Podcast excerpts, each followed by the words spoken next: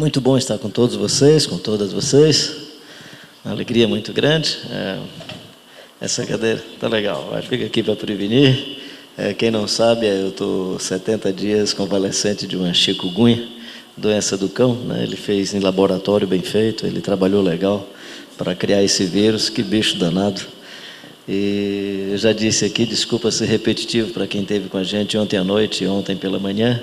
Eu disse que a chikungunya é o tipo da doença que quando começa você pensa que vai morrer. Aí quando ela está no período de incubação, muita febre, dor de cabeça, dores nas juntas, aí você pede para morrer. Né? E aí quando ela passa, você se arrepende porque não morreu. Porque ficam sequelas, né? dores reumáticas e artrites, esse negócio muito chato. Imagina assim um cara que gosta de atividade física, de caminhada, de correr, e, e aí, caramba, terrível. Mas tudo bem, né? como eu sempre digo, né? eu gosto de. Eu espero que essa doença tenha neurônios. Né? Se ela tiver o mínimo de neurônios, ela é que está deprimida e não eu. Né? Ela é que vai ficar chateada que eu fico tirando de letra, bagunçando com ela e levando a vida. Eu gosto de viver, então não quero que doença nenhuma tire a minha capacidade de, de continuar vivendo, porque quem define a minha vida não é o corpo, é o meu cérebro. Então, enquanto eu estiver cérebro, enquanto eu tiver cérebro, enquanto eu tiver raciocínio, capacidade de elaboração, eu quero elaborar a vida é, com seus encantos. É, muito feliz de estar aqui esses dias. Ontem pela manhã foi um momento assim encantador, essa casa da vida que gera vida para outras pessoas, mas com certeza gera vida para todos vocês. Eu quero assim publicamente expressar o meu reconhecimento pela iniciativa da igreja de fazer um tipo de atividade, um tipo de vocação e missão, é, que provavelmente não tem retorno monetário, não vai ter lucro para vocês. Eu acho que vocês vão ter mais despesa do que lucro, mas vocês vão ter sinais da vida que são encantadores. Esses sinais dessa semana, para mim, já são sinais que não tem como a gente pagar. É, são ações que, se a família quiser retribuir, não vai ter como retribuir, porque não tem preço. Como não tem preço, não dá para pagar. E como não tem preço, vocês não vão cobrar, porque não dá nem para fazer uma estimativa do valor. É, espero que essa semente que começa aqui em Vitória da Conquista, assim, o meu desejo, o meu sonho é que isso se torne espalhado pelo Brasil afora. Que nós tenhamos em muitas e muitas cidades uma casa de acolhimento para abençoar e ser um, um espaço de refrigério é, para as pessoas tão sofridas por esses momentos inesperados da vida. São surpresas que pegam a gente, um acidente, uma catástrofe, surpresas que pegam a gente e às vezes você tem que fazer isso que essa família está fazendo. Aqueles que morreram têm que ser sepultados e os que estão doentes ficam em hospital e quem vem para acompanhar fica onde? Então vocês estão sendo muito bondosos e graças a Deus pela vida de vocês. É, nós conversamos aqui ontem sobre o livro de Tiago, assim, uma introdução sobre o livro de Tiago. Eu vou pedir desculpa às pessoas que estavam ontem à noite se eu for repetitivo, é, mas assim, faço isso também com certa tranquilidade. Primeiro, porque eu gostaria que as pessoas que não estavam ontem à noite pudessem mergulhar um pouco no livro de Tiago, daí a razão da repetição. Então, esse é o primeiro propósito. Não me arrependo de quem ouviu, porque quem ouviu, a pedagogia diz que você aprende pela repetição. Então, se repetindo você aprender, eu vou ficar muito feliz tendo ouvido hoje, sendo repetido hoje, se isso aprofundar o seu aprendizado. Uma vez eu resolvi é, fazer exposição de 1 Coríntios 13, na igreja onde eu fui pastor, lá em Fortaleza, no bairro do Parque Araxá, e eu já estava com seis meses que estava pregando sobre 1 Coríntios 13. Aí um dia um cidadão chegou para mim e disse: O senhor não acha que já está bom de parar, não? O senhor está muito repetitivo pregando sobre Coríntios 13. Aí eu disse: O senhor já está praticando 1 Coríntios 13? Plenamente? Ele disse: Não, então não vou parar. Né? Então você para quando pratica. Né? Bom, vamos voltar a Tiago. Né? Se você quiser abrir o livro de Tiago, Tiago, servo de Deus e do Senhor Jesus Cristo, as doze tribos que se encontram na dispersão, saudações. Ah, quando você pega as listas dos apóstolos, eh, tem Mateus capítulo 10, Mateus capítulo 4, no livro de Lucas, no livro de Marcos, você encontra dois Tiagos. Você encontra o Tiago, o filho de Zebedeu, que era irmão do João, Tiago, irmão de João, que eram chamados também de os filhos do trovão. Então você tem esse Tiago.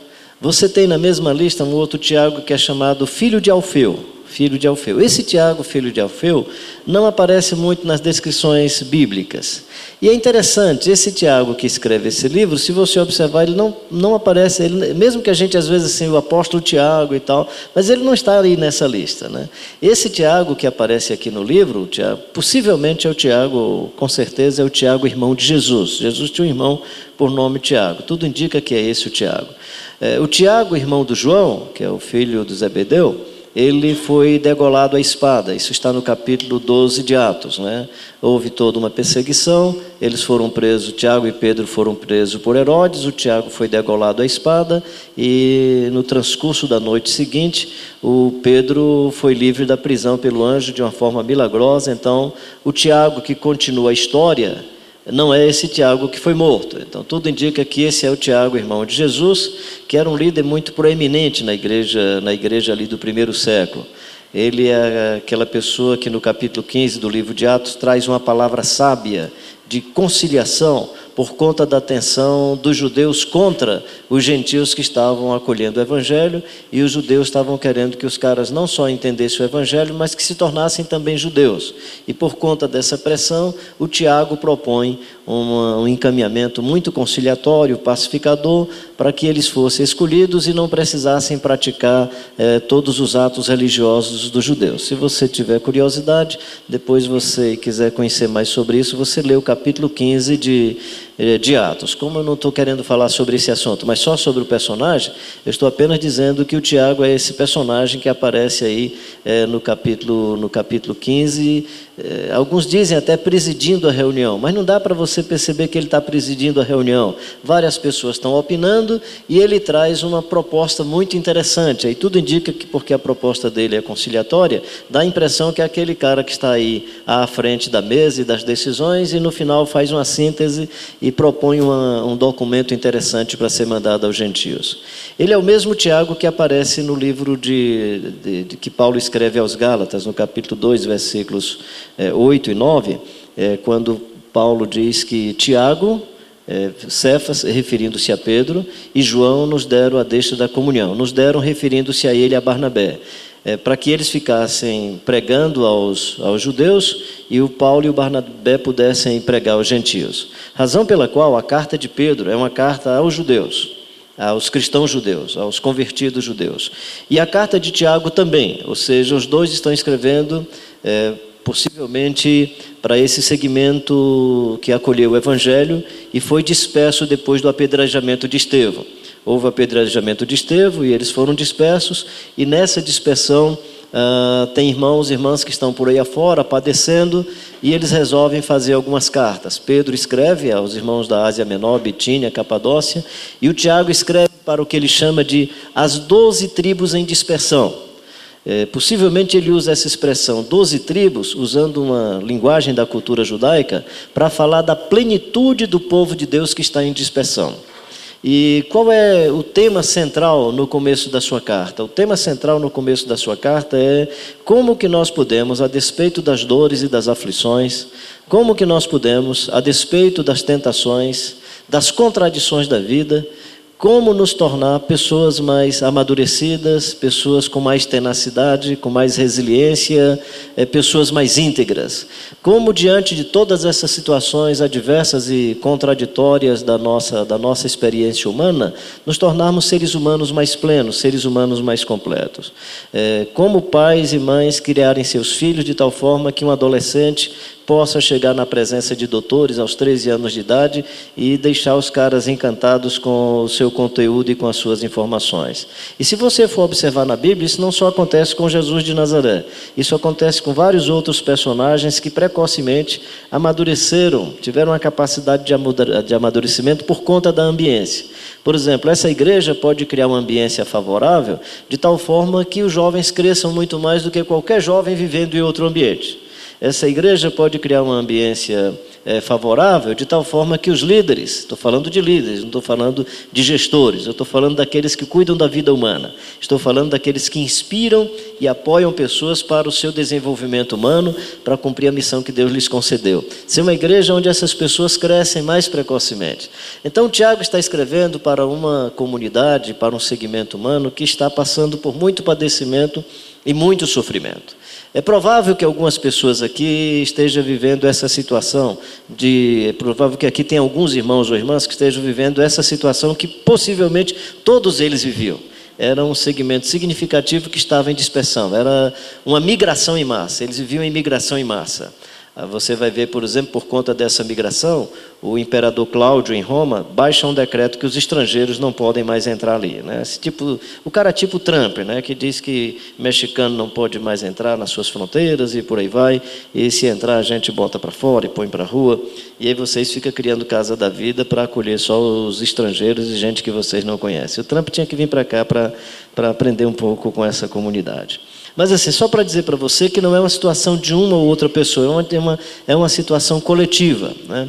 é uma massa. Né? Eu, em Angola, apoiei 32, numa das ações, eu tinha várias outras, mas eu lembro da ação que mais marcou meu, meu coração, que mais mexeu com as minhas emoções, foi encontrar 32, 32 mil famílias abandonadas tentando sobreviver à beira de um rio, porquanto numa noite tinha sido atacada por um dos grupos é, da guerra angolana e a cidade foi toda dizimada. Eu lembro que encontrei com um cidadão, a maltrapilho, a roupa muito, e era um médico, depois, conversando com outro, era um cara que tinha feito engenharia na Alemanha, e todo mundo vivendo assim numa situação deplorável, sem, sem teto, sem ter uma, um papelão para fazer teto, dormiam ao relento, uma situação muito difícil. E não era assim uma ou duas famílias, eram muitas famílias. É, é provável então que aqui uma ou outra família dentro desse contexto esteja vivendo essa situação. Quem são esses irmãos e essas irmãs? Eu falei um pouco do Tiago, quem são essas pessoas? São essas pessoas em dispersão. São migrantes sem endereço. Eles possivelmente não têm templo para exercerem as suas atividades religiosas, mas não somente eles não têm templo, eles não têm casa. Estão passando por várias provações. Por isso que o Tiago diz: Meus irmãos e irmãs, tende por motivo de toda a alegria o passardes por várias provações. É claro que eu estou falando dessa provação deles, que deve ter sido a falta de alimento, a provação por conta dessa pressão religiosa e política dos romanos. Eles sofriam perseguição dupla, todo judeu na época sofria perseguição política dos romanos, e no caso deles, por causa do evangelho, eles sofriam perseguição religiosa dos judeus, daí a razão dessa, dessa dispersão. Então, especificamente, é esse o sofrimento que, naturalmente, a partir dele, é, começa a gerar várias outras tribulações, que é a falta de habitação, possivelmente a falta de alimento, a falta da vestimenta e por aí vai. É, enquanto eu estou falando dessa tribulação, reconheço que aí sim, todos nós aqui passamos por alguma tribulação. E aí não é uma escolha. É, o problema seu e meu é que nós nascemos. E se você nasceu, começou um processo de morte. E todo processo de morte é doloroso. E você sofre ou padece por quê? Você sofre ou padece porque perde o pai, perde a mãe, por mais que isso seja um processo natural que a gente vai se acostumando é, com, a, com a existência, mas a gente não se conforma com a morte. Meu pai morreu com 91 anos, mas se eu pudesse, eu dava um jeito para o velhão viver mais. Minha mãe está com 96, e o que eu puder para fazer para minha mãe viver mais, eu vou fazer, né? E de uma lucidez extraordinária, de uma sabedoria encantadora. E aí eu vou lá e bato papo. Quando vem pastor para Fortaleza, a primeira coisa que eu faço, vai bater um papo com minha mãe, cara. Tu quer melhorar teu ministério? Senta ali com a velhinha, né? E aí é legal. Então, por mais que eu saiba que se o processo natural da vida acontecer, ela vai primeiro do que eu. Pode até ser que ela tenha o desprazer de sepultar o filho, né, que deve ser muito duro para mãe e pai sepultar filhos, mas assim, mesmo entendendo o processo natural, isso gera dor, isso gera sofrimento.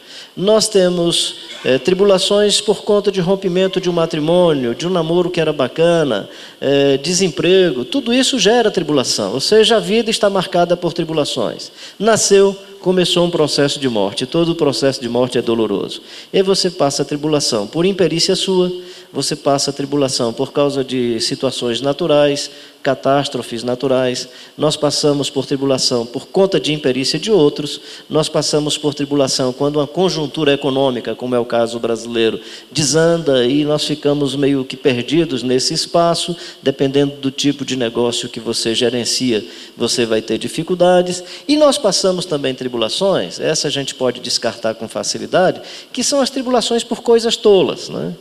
É, eu sou mais tranquilo hoje com isso, né? Mas quantas vezes eu ficava preocupado porque se eu ia sem paletó, o pessoal reclamava, porque pastor tem que andar de paletó e gravata, né? E aí pregar com a boinazinha também me parece que é irreverência ao Senhor e tal. Aí essas tribulações eu tiro de letra, não tem aí nem aí para esse negócio. Eu tenho, não tenho muita proteção na cabeça, tenho que colocar proteção, venho para um lugar frio, aí é que eu tenho que botar boina mesmo, né? Se fosse estar no Nordeste, eu estava de chapéu de palha, porque é mais arejado, é quente, aí não estava de boina, assim, mais decente, né? Mas assim, aí você tem as tribulações, que são as tribulações que você cria, que são as tribulações que, que são fictícias, que não são reais, que não dizem respeito à vida. Aí a sua filha engravida precocemente, parece que o mundo acabou. No lugar de você ficar feliz que é vovô, aí você fica chateado, arrebentado, porque você está preocupado com a sua imagem. O que é que as pessoas vão achar agora da minha família? O que é que. E aí faz disso um grande problema. Se a menina tivesse casada, tudo legal, você estava feliz. Oh, você é vovô, pessoal. Aí só porque não tem um documento, por favor, nada contra o documento. Quando for casar, assina documento. É, com a cabeça que eu tenho hoje, eu não assinaria, mas tudo bem. É, mas fica à vontade, né? Eu hoje eu fico muito chateado. Eu, amo, eu amo a Dinha, a gente namorou, ontem eu estava dizendo, nós namoramos dois anos, ficamos noivos dois anos, somos casados há 38 anos, dois anos que eu namorei com ela sem ela saber, porque senão ela acabava o namoro, né? Quando eu disse para os pais da menina que amava a menina, que queria casar com ela, disse para todo mundo, eu tive que diante de um juiz chamar testemunha que ninguém acreditou na minha palavra, gente.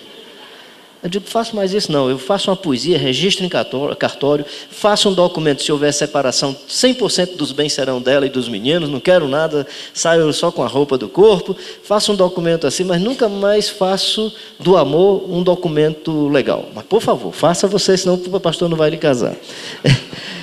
Só para dizer para você o seguinte: aí nós adquirimos, ou seja, nós montamos sobre nós, às vezes, traumas e sofrimentos que não dizem respeito à vida dizem respeito às pressões e às expectativas sociais, às pressões religiosas. E aí esses você simplesmente faz uma análise rápida e descarta. E não precisa levar isso a vida toda. Jesus diz: Não andeis ansiosos por coisa alguma, quanto ao que haveis de comer e quanto ao que haveis de vestir, porque a vida é mais preciosa do que a comida e mais preciosa do que o alimento. Ora, se a comida tem uma relação muito, muito estreita com a sobrevivência, o que é que Jesus está falando sobre comida?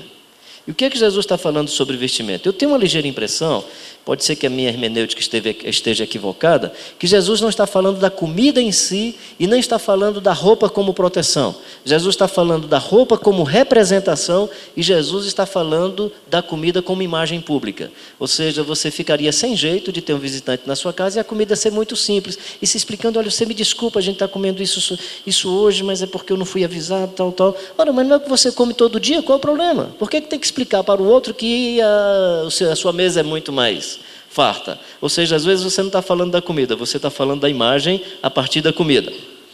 Né? Não está falando da roupa, está falando da roupa a partir da sua imagem pública. Eu descobri isso fazendo uma das minhas peregrinações. Eu peguei a mochila, aí comecei a colocar as coisas, protetor solar, porque sou branquelo, aí uma roupinha mais leve, gosto de andar de sandália, mas não dá para fazer peregrinação com sandália porque as pedras vão entrando e vai, aí você tem que ir de tênis. E quando eu fui colocando a roupa dentro da mochila, eu percebi que toda a roupa que eu estava colocando dizia respeito à proteção e não à representação. Daí para frente eu disse, eu nunca mais vou usar roupa para representar, só vou usar roupa para me proteger. Então, quando Jesus diz assim: Não andeis ansiosos com coisa alguma, quanto ao que haveis de comer e quanto ao que haveis de vestir, ele está dizendo que às vezes nós geramos pressões sobre nós que não dizem respeito à vida. São pressões que vêm da sociedade onde nós convivemos. É provável, por exemplo, que você fique muito tenso nos meses de outubro, novembro dezembro, porque tem culto de formatura, vai ter casamento, festa de Natal, tem que comprar presente. Se vai para o casamento, tem que levar presente para a noiva. Você está com pouco dinheiro, aí começa a se angustiar. Então, dependendo da época, né? Dependendo da situação e dependendo do que você elabora. Então, essas tribulações, eu queria lhe animar a descartá-las, nem quero falar sobre elas. Eu estou citando apenas para dizer o seguinte: tem coisas que a gente. Eu quero respeitar o seu sentimento em relação a essas tribulações, porque o sentimento humano nós não temos nenhum controle sobre ele, e aí a gente tem que respeitar o sentimento. A gente tem que respeitar o sentimento, né? É, eu tinha, eu gosto muito de coisa assim, de coisa antiga, né? Eu gosto muito. O brioso, meu paletó que tem 40 anos, o outro que tem 36, que é o azulão, gosto muito. Né? E na adolescência, não faz muito tempo, eu cantava num grupo de jovens, presbiterianos, batistas, a gente fez um, um, grupo interdenominacional, e eu cantava com o pessoal. Claro que eu cantava porque era em grupo, eu cantando sozinho eu acabo qualquer culto, né? eu não, não tenho essa. Mas, mas com o grupo dava. E a gente criou uma. Era um blazer quadriculado. Eu guardava o danado com o maior carinho. Né? E casei e levei o blazer, e guardava lá com o maior carinho. Um dia tinha não tinha a mesma expectativa que eu tinha em relação ao Blaze, juntou umas roupas lá para doar e meu Blaze foi junto. Cara, depois o que eu percebi que esse danado era um problema e não uma bênção. Quase que, como é que você faz isso? Por que não falou comigo? E me pediu, mexendo nas minhas coisas, olha minhas coisas. Né? Então tu imagina, né? Você criar um problema por causa de um pedaço de pano, porque você gerou na sua cabeça um certo simbolismo e fez disso uma coisa tão extraordinária que, né? Como na religião acontece, desculpa se tem alguém do mundo católico, eu tive que apaziguar a aflição de uma senhora porque ela teve rompimento no casamento, no matrimônio, e ela era muito, era uma católica praticante, e para ela tocar na horta e pegar a horta, aquele momento era o momento mais sagrado da vida. E o padre disse que ela não podia mais. E a conversa dela comigo assim, era como se ela fosse para o fogo do inferno. Outra foi uma senhora evangélica que chegou lá na igreja para conversar comigo, pastor, eu fui afastada da comunhão, e eu estou tão aflita, pastor, de por que a senhora não vai ter mais aquele pãozinho daquele tamanhozinho? Aquele copinho de vinho, bem pouquinho, vai lá para casa que eu lhe dou um pão todinho, lhe dou um copo de vinho, a senhora vai, não vai ter mais problema. Ou seja, na cabeça dela aquilo era tão sagrado, e por favor, quero respeitar a sua cultura religiosa, mas quero dizer para você que o Simvaldo e os pastores aqui, pelo menos eu não acredito, que eles tenham poder de agregar valor a um objeto, de tal forma que os objetos fiquem mais poderosos do que vocês e mais importantes do que vocês. E aí você entra em angústia porque você acredita que o sacerdote, quando pega o objeto e ora pelo objeto, ele agrega valor ao objeto de tal forma que o objeto passa a ser instrumento de punição, o objeto passa a ser instrumento de promoção, ou o objeto passa a ser instrumento de inclusão. Isso é muito sério, gente. Isso é muito sério. Quanta angústia, quanta energia nós gastamos, quantos desgastes emocionais por conta dessas pressões que geram tribulações que não são as tribulações relacionadas à vida. Então, voltando ao que é relacionado à vida, aquilo que está no cotidiano, o Tiago vai dizer o seguinte: quando vocês passarem por provações, alegrem-se com isso. Alegrem-se com as provações. Por causa da provação em si? Não, ele vai dizer que a gente tem que se alegrar com a provação por causa das implicações benéficas que a provação pode trazer para a vida, dependendo da elaboração que eu fizer da provação e da angústia. É, como é que é o nome? Ele nem está me vendo, mas está me escutando. É tu, né, Daniel? Ouvir o Daniel ontem foi muito legal, né? Foi muito legal. Num primeiro momento na vida, enfrentar essa, é, essa destruição precoce da capacidade de enxergar e ter que superar isso e refazer toda forma de compreensão de mundo, todo jeito de deslocamento. Isso é uma coisa real. E como continuar sendo uma pessoa encantadora, né? como continuar sendo uma pessoa com o coração repleto de bondade, de misericórdia, a despeito da aflição, a despeito da dor. É, acho que foi em. Acho que foi em Goiânia. Uma vez falando numa igreja, uma senhora me deu um livro. Eu li esse, um livrozinho muito simples, né? mas contando a história de como ela gerenciou as suas emoções e toda a realidade, eh, tendo perdido uma filha de maneira tão dramática por conta de um câncer que invadiu o corpo da filhinha e a menina morreu aí entre 16 e 17 anos de idade. A dor foi muito grande, mas a elaboração que aquela senhora foi, fez foi encantadora. Então Tiago vai dizer, meus irmãos e irmãs, tende por motivo de toda alegria o passar por várias provações, por várias provações. Sabendo que a provação da vossa fé, uma vez confirmada, produz perseverança. Olha que coisa bonita. Produz perseverança, produz tenacidade, produz a capacidade de resiliência, produz em você uma capacidade de se refazer de reconstruir a vida. Né? Ah, você pega uma pedra, você pode chegar no, no, jardim da sua casa, pega assim uma pedra grande, aquelas, aqueles paralelepípedos pesados, e joga na grama, joga em cima da grama. Pode, pode jogar um pouquinho de água, ou então, quando chover, que a grama vai nascer pelas laterais. Essa é a ideia da resiliência, né? a capacidade que a natureza tem de se recompor, de se refazer. Então, seja que pedra pesada venha sobre você, que tribulação venha, o Tiago está dizendo: assuma isso com alegria, e a alegria não é por causa da provação a alegria é por conta das implicações que você vai perceber mais adiante. Ou seja, a aprovação está aí. É um fato incontestável, não tem jeito. Perder pai, perder irmão. Perdi o irmão, eu tinha 12 anos de idade, perdi o irmão com 12 anos. Fora os irmãozinhos que morreram na infância, era de família muito pobre, os meninos morriam por desnutrição, meus garotinhos, os garotinhos vizinhos também faleciam. Assim, não sei se eu lido com a vida, com, essa, com a morte, com essa tranquilidade, por ter uh, assumido isso desde a infância. Né? Desculpa, tem gente que não. Ontem eu fui falar sobre celebrar o sepultamento. Um rapaz, depois do culto, chegou para mim e disse: Quando o senhor falou naquilo, eu fiquei em pânico aqui, imaginando o carro da funerária aí levando meu corpo. Né? E eu, cara, que legal, né? Que legal. Ah, então, só dizendo para você que quando o Tiago diz assim, alegrem-se, ele não está dizendo assim, alegre-se porque seu filho morreu. Não dá para você se alegrar com um filho que morre, meu querido. Tem que chorar mesmo, chora. É, o Salomão disse se morre um homem perverso, o povo celebra, mas se morre uma pessoa boa, o povo chora. Então a gente só chora muito quando morre uma pessoa querida da gente. E se você sente saudade pela pessoa que morreu, é porque morreu uma pessoa boa. Ninguém sente saudade nem de momentos ruins, nem de pessoas ruins.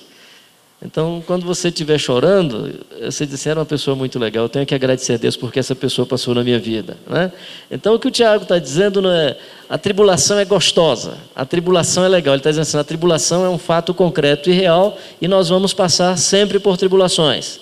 O que ele está dizendo é: temos uma capacidade de, resistindo a todas essas situações, nos amadurecermos mais. Seremos mais resilientes, seremos mais resistentes e seremos pessoas mais íntegras. Então, você quer ser uma pessoa mais íntegra, mais completa, mais inteira? Existem outros processos na vida para que isso aconteça, mas um dos processos na vida que, no meu entendimento, gera uma maturidade precoce é a tribulação. Meu pai tinha um pastor amigo dele, de outra geração. Eles nasceram aí em 1900 e 1906, o outro deve ter nascido um pouco antes. Pastor Stack Lopes da Silva era um negro que só não foi também escravo por causa da lei do, do ventre livre. Ele era cearense e ele foi beneficiado por, por, essa, por essa lei. E o pessoal da fazenda onde uh, os seus familiares eram, era, viviam, é, a senhora resolveu investir nesse garoto, deu estudo para ele e tal, foi investindo na vida do menino. O pastor Stack era um homem muito sábio, né? É, eu conheci ainda, eu era criança e quando eu o conheci, eu era encantado assim com o jeito dele, tinha uma maneira muito graciosa para acolher as crianças. E ele foi um dia visitar uma senhora com meu pai. E a senhora disse: Pastor que eu queria que o senhor orasse por mim, eu estou passando por muita tribulação. Mas eu estou pedindo a Deus para paciência, para ter paciência. Eu não tenho mais paciência com meu marido, eu não tenho paciência com os meus filhos. Está terrível, pastor. Eu queria que o senhor orasse por mim. E na oração ele, Senhor, manda mais tribulação para a tua serva, e que a tua serva tenha mais tribulação e tal. Aí quando eles saíram, meu pai, está aqui, o que é isso, rapaz? A mulher pediu para você orar para ela, Deus dá para ela paciência, você pediu mais tribulação, é porque ela não conhece o texto bíblico. O texto bíblico diz que a tribulação produz a paciência. Então, se ela quer ter paciência, vai ter que passar por tribulação. Então, são pessoas, é isso que eu estou dizendo, são pessoas mais resilientes, são pessoas que amadurecem mais, é, têm mais paciência. Então, Tiago está falando exatamente, exatamente sobre isso. Olha que coisa interessante. Tem um outro bloco que está no versículo 12 a, a, ao versículo 15, que ele vai falar sobre a tentação. Quem gosta de tribulação? Eu, pelo menos, não gosto. Espero que você também não goste de tribulação. E quem não gosta de tentação? Todos nós gostamos. Eu gosto de tentação. Eu tenho que saber como é que eu lido com a danada, mas eu gosto. Né? É, uma vez eu estava numa igreja evangélica falando para jovens, aí um rapaz terminei, pastor, eu queria que o senhor orasse por mim. Eu digo, por que, é que você quer que eu ore? Cara? Não, eu quero que o senhor ore porque, pastor, passasse uma menina bonita, eu fico sentindo uma atração tão grande, vontade de, de namorar com ela. De... Eu digo, cara, então eu não vou orar não, você é um rapaz normal, cara. Vou pedir a Deus para lhe ajudar a gerenciar essas dimensões da vida. Quando eu penso assim, queijo coalho não é muito legal para mim, vez por outra me dá enxaqueca, mas quando eu penso no queijo coalho com tapioca, com aquela goiaba caramelada assim, gente, eu fico, né, mas é uma tentação. Então assim, a gente gosta da tentação e não gosta da provação. O Tiago está dizendo assim: seja esperançoso e contente com a provação e fuja da tentação de arrebentar esse negócio, né? Devia ser assim: abraça a tentação e sai da, da aprovação. É o contrário. Ele diz assim: olha, viva a aprovação com alegria, porque você vai ser uma pessoa mais amadurecida. Mas toma cuidado com a tentação, porque ela não vai gerar maturidade, ela vai gerar doença e morte. Olha que coisa terrível. Olha que coisa terrível. Então Tiago diz: ó, vocês estão em peregrinação, a peregrinação gera muitas situações difíceis e a peregrinação vai também gerar momentos encantadores. Ele diz: cuidado com os momentos encantadores, porque eles podem ser apenas um tipo de fascínio e encantamento dos seus olhos, dos seus sentimentos, mas eles não vão gerar vida. E aí ele vai dizer o seguinte: não diga que você é tentado por Deus, porque você é tentado pela sua própria cabeça. E aqui tem uma linha tênue entre aquilo que é bom para a vida, que é natural da existência, e a tentação. A tentação é sempre uma linha tênue entre aquilo que é necessário e aquilo que é prejudicial. Por exemplo, a comida e o pão, ele é necessário, são necessários à vida. Ter pão é necessário à vida, é necessário ao seu alimento. Quando Satanás diz para Jesus, transforma essas pedras em pães, ele está falando o seguinte: o pão é importante para a vida. Mas aí tem uma linha tênue entre o pão que eu preciso comer e o pão que eu utilizo como instrumento de poder. Então, quando ele diz, mostra que você é o filho de Deus, transforma pedras em pães, ele está dizendo, olha, você pode pegar e fazer disso um instrumento de poder. Então, há uma linha tênue entre o pão que eu preciso e a forma de utilizar o pão para mostrar poder. Como o pão é um bem que eu posso acumular ou eu posso socializar, então ele serve também como instrumento de poder. E aí está a linha tênue da tentação. É, viver no mundo trocando as necessidades do nosso corpo com o meio ambiente é uma das coisas mais importantes da existência humana. Quando eu começo a acumular os bens, eu estou quebrando essa necessidade de sobrevivência com os bens da natureza. No momento que eu começo a acumular, eu estou tirando a chance do outro sobreviver. Então é interessante como a tentação é uma linha tênue, por exemplo, entre o bom testemunho e a fama e o prestígio. Jesus tinha um bom testemunho.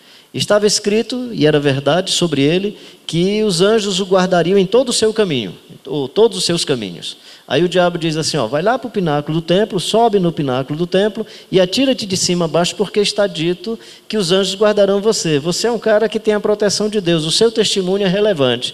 Aí ele diz assim: não tentarás o Senhor teu Deus. Não tentarás o Senhor teu Deus. Eu entendo que não tentarás o Senhor teu Deus não é a ideia de que eu estou assumindo o lugar de Deus, porque na verdade a grande tentação ali era contra a lei da gravidade.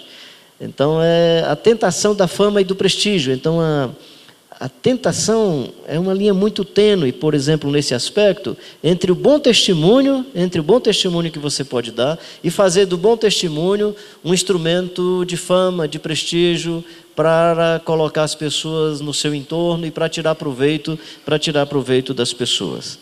A tentação é a linha tênue entre a necessidade que nós temos dos bens e da acumulação dos bens. A tentação é uma, é uma linha tênue entre a beleza e a santidade do sexo e fazer da outra pessoa um objeto dos meus interesses sensuais. É uma linha tênue entre o casamento bonito ou o casamento em que você transforma a sua esposa num objeto de cama e mesa.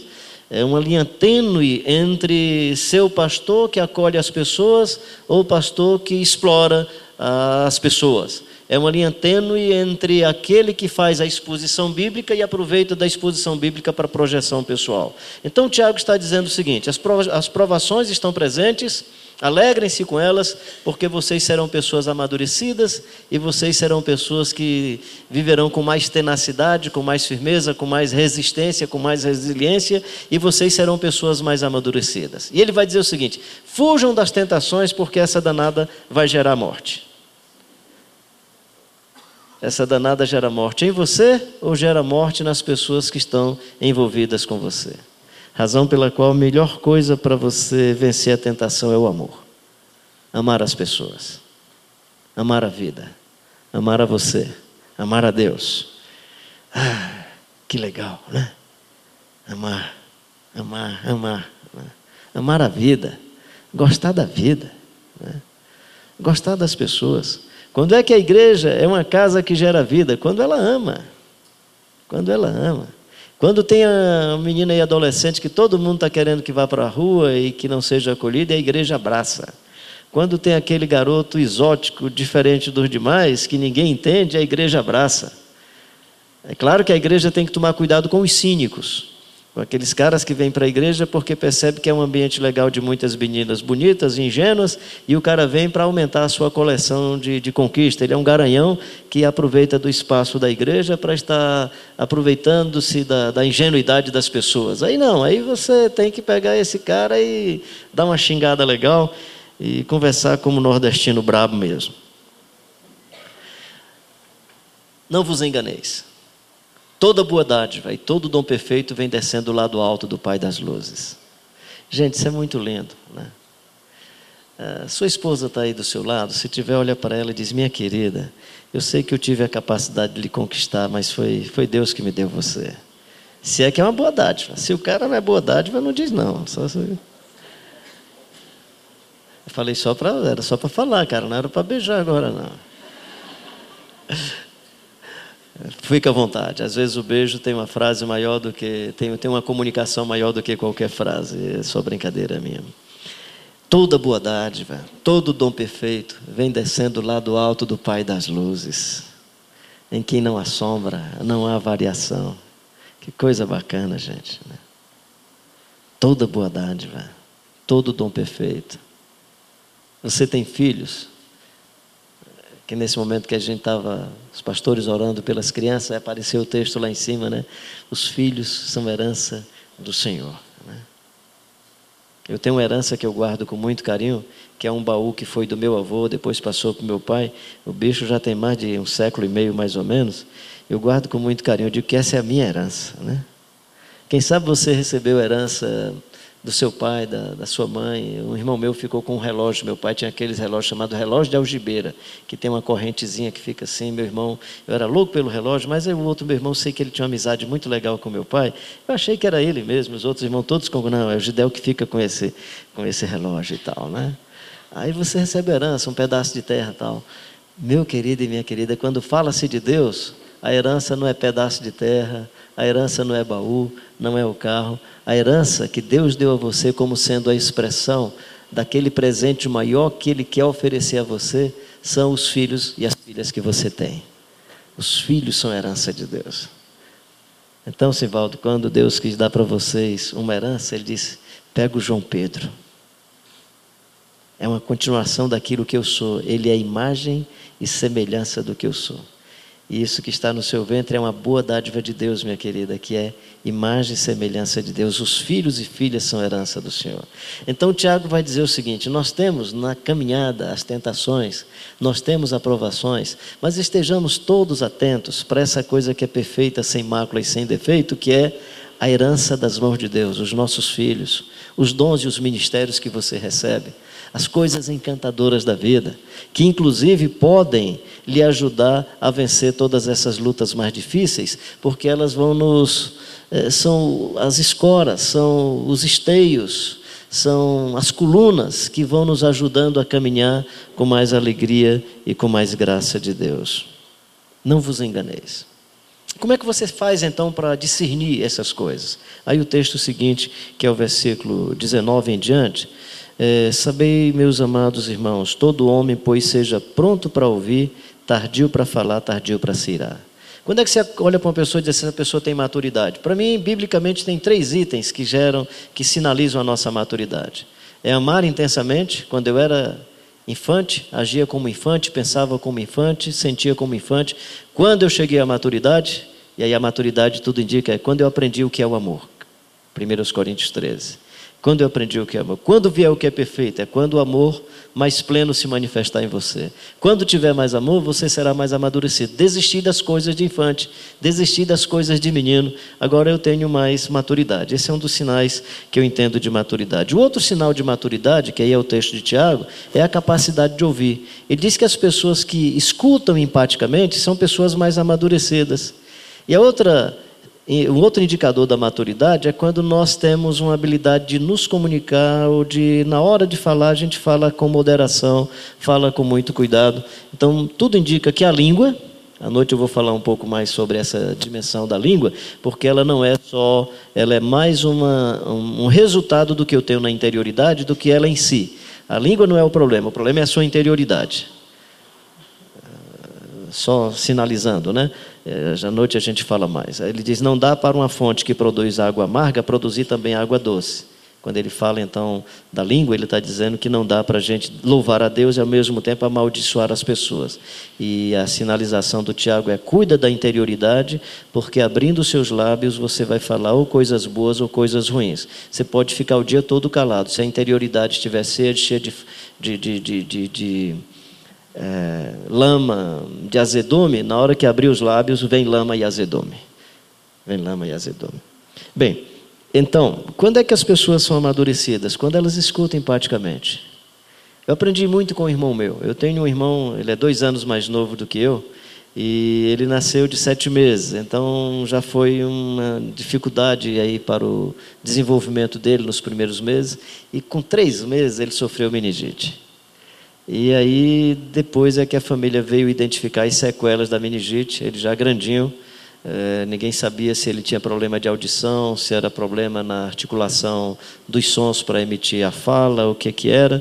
O fato é que ele já estava bem grandinho quando meus pais levou o Adonias para uma equipe missionária, era o navio Dolos que passava no litoral brasileiro com missionários evangélicos e médicos, paramédicos, fazendo tratamento de criança e tal. Adonias foi lá e eles identificaram que ele tinha perdido praticamente uma audição totalmente e tinha outra parcialmente.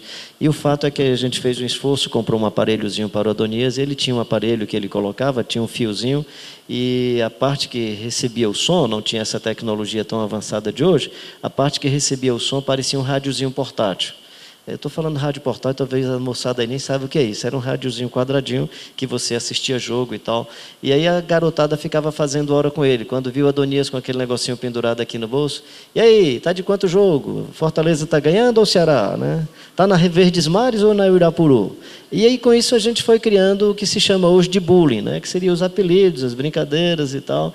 E que na hora, na época, não me parecia um tipo de gesto violento. Às vezes era até um apelido carinhoso. Comigo era pão doce, eu ficava todo feliz, né? Que no Ceará produz um pãozinho assim pequeno que passa açúcar e chama de pão doce. Só que quando os meus colegas chamavam de pão doce na frente das meninas, eu ficava todo feliz, que era pão doce, né? que era um pão e é doce, tal, né? Então, dependendo. Bem, só que nessa história um dia eu tive entrevista entreveiro com Adonias, a gente estava lá pegando na sua casa, eu acho que não é assim, mas na casa tinha esse negócio. Meu pai chega, puxou um para o lado, por que, que vocês estão brigando? tal? Eu vou tentar me explicar, e ele usava a pedagogia de permitir que o Adonias falasse primeiro e não a gente porque o Adonias tinha dificuldade de comunicação, podia ser que a gente vencesse na argumentação. Então meu pai tinha esse cuidado. Toda a vida ele dizia, não, Adonias fala primeiro. Só que o Adonias, quando foi contar a história, aí aproveitava, aproveitava tudo que era apelido com gente baixinho e dizia, pai, foi porque este batoré. Aí pum, dizia um negócio, né? Não, foi o seguinte, pai, eu estava assim, este tamborete de forró, aí... Tudo que ele sabia de apelido de baixinho, ele me xingava. Então ele não queria contar a história, ele queria me xingar. E claro, enquanto ele me xingava, eu fui me preparei também para. Já sabia a lista de apelidos que eu tinha com ele, preparei aqui a minha lista. Né? Preparei a minha lista. Quando ele terminou, terminou? Terminei. Aí papai disse: agora é você que fala. Aí eu disse: tá certo. Quando eu fui começando, ele pegou o aparelhozinho do bolso dele aqui, desligou o botão. Aí eu disse: não vou falar, não, pai. Fala, é sua vez. Você tem direito de falar. Não, não quero falar. E não quis falar, porque eu não queria contar a história, eu queria xingá-lo. E ele o que é que fez? Desligou o aparelho.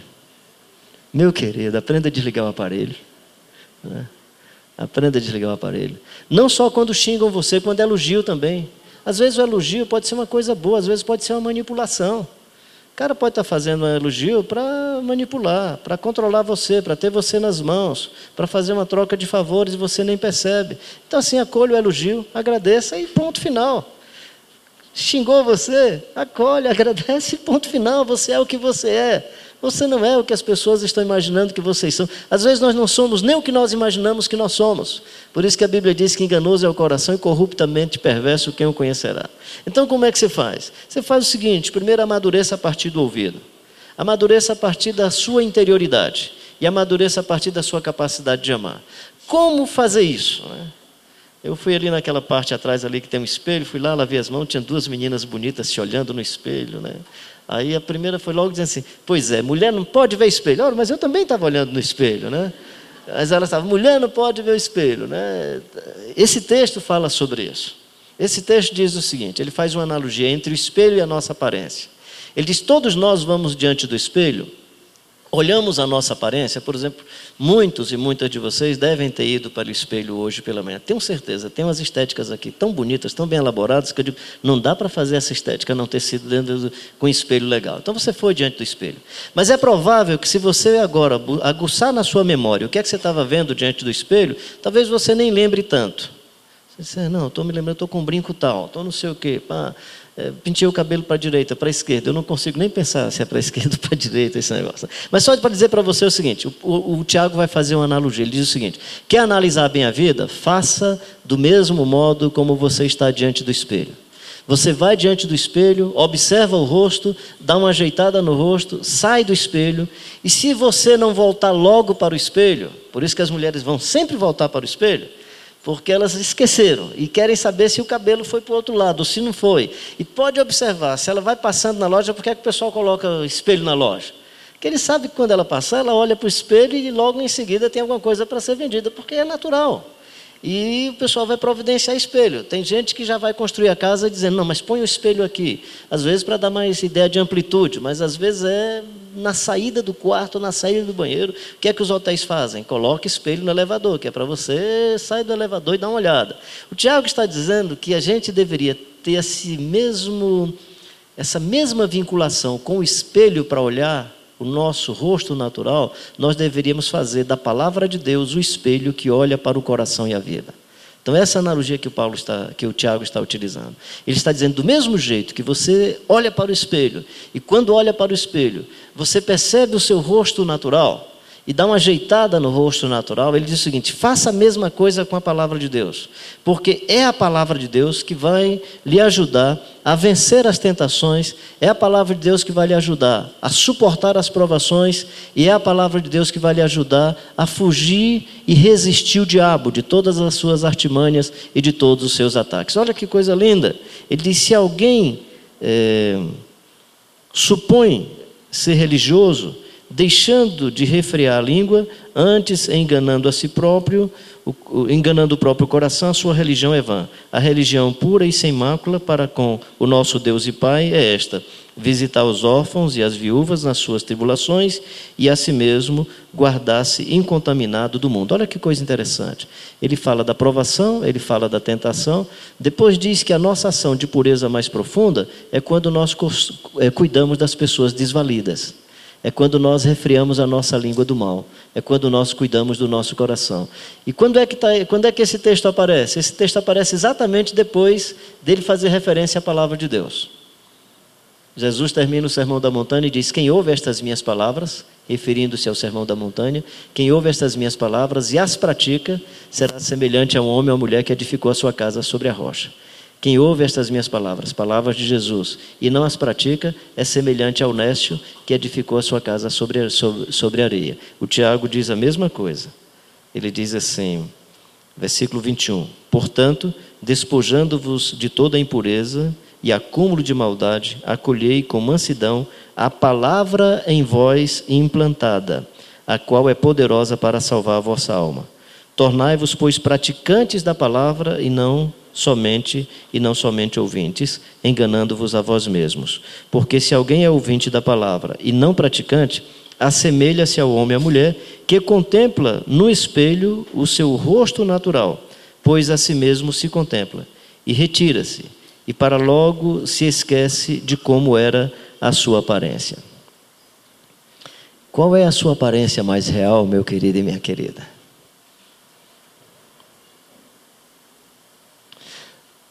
Deixa eu ver se dá para a gente fazer um exercíciozinho rápido. Eu tento, vou tentar não me, me, me alongar nele. Não sei se fiz isso aqui em alguma outra ocasião. Você lembra-se de alguém que foi muito importante na sua vida, que marcou a sua história de vida? Que você olha assim, sente saudade e lembra de um gesto, de uma atitude, ou de alguma adjetivação que você pode descrever a pessoa e diz: essa é a pessoa que eu mais lembro. Tem alguém na sua vida que você lembra, que lembra com muita saudade, que marcou a sua história de vida?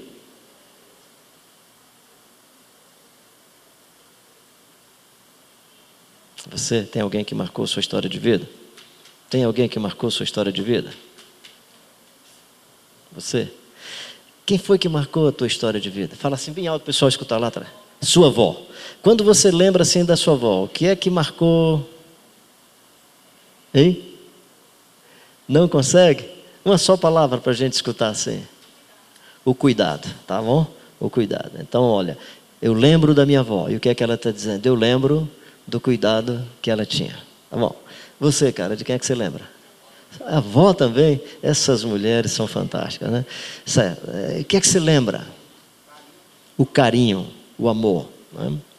Alguém lembrou de mais alguém? Vai lá, filho, fala lá.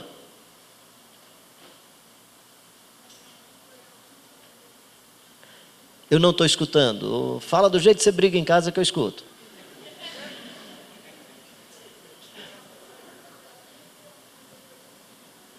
Que legal. E o que é que existia assim que marcou que você diz? Né? Tinha que qualidade que você observava? Companheirismo. Que legal. Foi você que falou para mim hoje que você foi a primeira vez que veio aqui, foi quando eu estive aqui? Que legal. Pô. Tá vendo? Talvez é porque eu não estou todo o tempo aqui. Você já tinha desistido da igreja. Você já tinha... Ok. Eu vi alguma outra pessoa do lado de cá, parece? Quem você? Hein? Seu pai? E o que é que você lembra mais dele? Hein? Coragem, honestidade, carinho, cuidado, amor. Que coisa linda. Isso é o que você é, querido. Isso é o que você. Se você quer deixar legado para os seus filhos, para os seus netos, suas netas, para gerações futuras, foque-se naquilo. Pode observar, ninguém descreveu ninguém por ter, por fazer. Descreveu sempre no verbo ser. Aquilo que você é define o legado que você vai deixar para as futuras gerações. Olhar na palavra de Deus como espelho é olhar não para identificar a caricatura, a expressão exterior, a sua estética é para identificar o seu caráter, a sua integridade, as coisas mais profundas da vida e da existência. E deixa eu lhe dar informação muito legal: terremoto, tempestade, furacão, morte das pessoas, doença, seja ela qual for, câncer e as mais terríveis enfermidades, não conseguem tirar da gente essas qualidades da vida. A doença pode tirar a resistência do seu corpo, a doença pode tirar sua mobilidade. A doença pode tirar sua capacidade de visualizar as coisas materiais, as cores, o sol, a lua. Né? Pode tirar essas coisas. Inclusive, não tira a percepção da vida. Mas caráter, integridade, amor, é o que a Bíblia chama, são tesouros que a traça e a ferrugem nunca irão corroer. Você está passando por tribulação? Alegre-se não pela tribulação em si, alegre-se pelas implicações futuras da tribulação que você está vivendo. Você está passando por uma dor muito profunda, eu quero respeitar muito a sua emoção, o seu estado de reagir diante dessas situações. Todos nós temos reações diferentes, mas eu queria lhe animar a você seguir o conselho do Tiago. Alegre-se com essa situação, porque você vai perceber que você será uma pessoa mais plena e mais completa. Casa da Vida é uma casa repleta de gente com muita vida. Casa da Vida é o tipo de casa que acolhe quem traz a morte e a pessoa volta com vida. casa da vida não é a casa de mortos, é a casa de vivos. De gente que tem muita paz, de gente que tem muito amor, de gente que tem muita capacidade de acolher, de abraçar, de reconciliar. De reconciliar. Igreja que gera vida é uma igreja repleta de pessoas que amam a Deus. Eu sou membro de uma denominação que tem muita disputa política, um negócio complicado para valer. Eu tinha cerca de 12 anos, meu pai era o líder principal da instituição. E aí um pastor resolveu começar um outro ministério dentro da mesma instituição. Eu era muito garoto, mas fiquei muito assim acanhado, muito sem jeito com os meus amigos, a gente brincando assim, o templo onde era o pessoal se reunia, do lado tinha um terreno, a gente ficava brincando por ali, bicava na frente. Teve um momento que a gente teve que parar de brincar, porque a discussão dos caras era tão pesadas e as xingações na reunião eram tão pesadas, que nós meninos paramos de paramos de, de brincar. E eu lembro de um irmão meu, que foi esse irmão que faleceu, ele tinha 27 anos na época, ele era um dos caras mais rípidos, brabo na reunião. E depois eu fui escrever um livro sobre a história dessa igreja, a história dos meus pais, e eu me lembrei desse cenário. Eu escrevi a coisa mais ou menos assim: que naquela reunião, naquela assembleia religiosa, tinha muitos sinais de, de morte. Pessoas agredindo pessoas, pessoas machucando pessoas.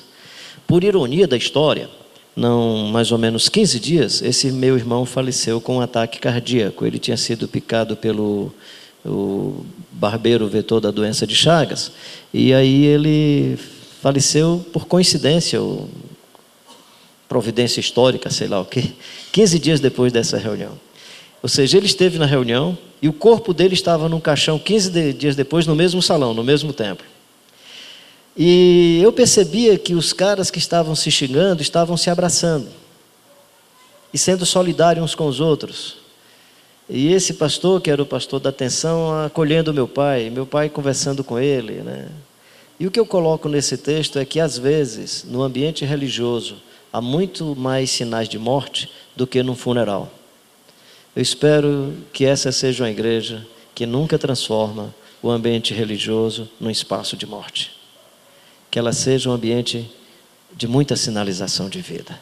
Por isso que o Salomão diz que é mais interessante você visitar a casa do luto do que o ambiente da festa. Porque, a despeito de todas as contradições do luto, diante do luto parece que nós nos tornamos mais humanos. Nós abraçamos muito mais, nós somos muito mais solidários. A morte e o sepultamento têm essa mística, tem essa coisa sobrenatural que é fazer as pessoas se tornarem mais fraternas, mais amorosas. Mas não precisa ninguém morrer para a gente ficar amoroso. Dá para amar o tempo todo dá para abraçar o tempo todo. Então não espera a hora de alguém morrer para você expressar solidariedade à família. Deixa eu lhe perguntar assim, fica à vontade, levanta o braço ou não. Quantas pessoas aqui já foram convidadas para a festa de casamento? Tá. Fica muito à vontade. Quantas pessoas não foram porque não foram convidadas? Tá. Quantas pessoas já foram convidadas para a festa de 15 anos? E quantas não foram para a festa de 15 anos porque não foram convidadas? Uau, que legal. Funeral basta dizer assim: morreu seu João, não precisa convite, todo mundo vai. Na festa, a festa é seletiva. Na morte você nem pergunta, você vai. Você dá um jeito, chega para o chefe no seu trabalho, olha, eu queria que você me liberasse porque morreu um senhor, meu amigo, um amigo lá da igreja, eu vou. Se fosse os 15 anos, não, não me convidou, nem vou. Você nem ia dispensar do seu trabalho. Que coisa interessante. Que esse espelho da palavra da vida, que se manifesta também na morte, nos ajude a descobrir os momentos que fomos mais fraternos, mais solidários e façamos disso uma prática do cotidiano. Ou seja, não precisa uma família padecer a catástrofe que padeceu para a gente acolher. E claro que vocês não fizeram assim, não foi assim que essa igreja fez. É tanto que a igreja já tinha a casa da vida antes de acontecer isso. A igreja está sendo solidária. Que Deus abençoe sua vida, que Deus abençoe seu coração e que você seja uma pessoa mais amadurecida. que as tribulações da vida sejam vencidas com muita graça, com muita sabedoria, com muito discernimento. E que você seja uma pessoa amadurecida. Aí você pergunta: como é que eu estou falando com as pessoas? Como é que eu estou ouvindo as pessoas? E como é que eu estou amando as pessoas? No meu entendimento, quando eu vou para o Novo Testamento, principalmente as epístolas, eu encontro esses três indicadores para dizer: você chegou à maturidade humana. Deus abençoe a todos e a todas. Deu para falar até agora sem nem me lembrei. Me lembrei agora de sentar, né? Estou aqui em pé, legal, né? E que a chikungunya que fique deprimida, que eu estou ficando bem para valer. Estou ficando bem para valer.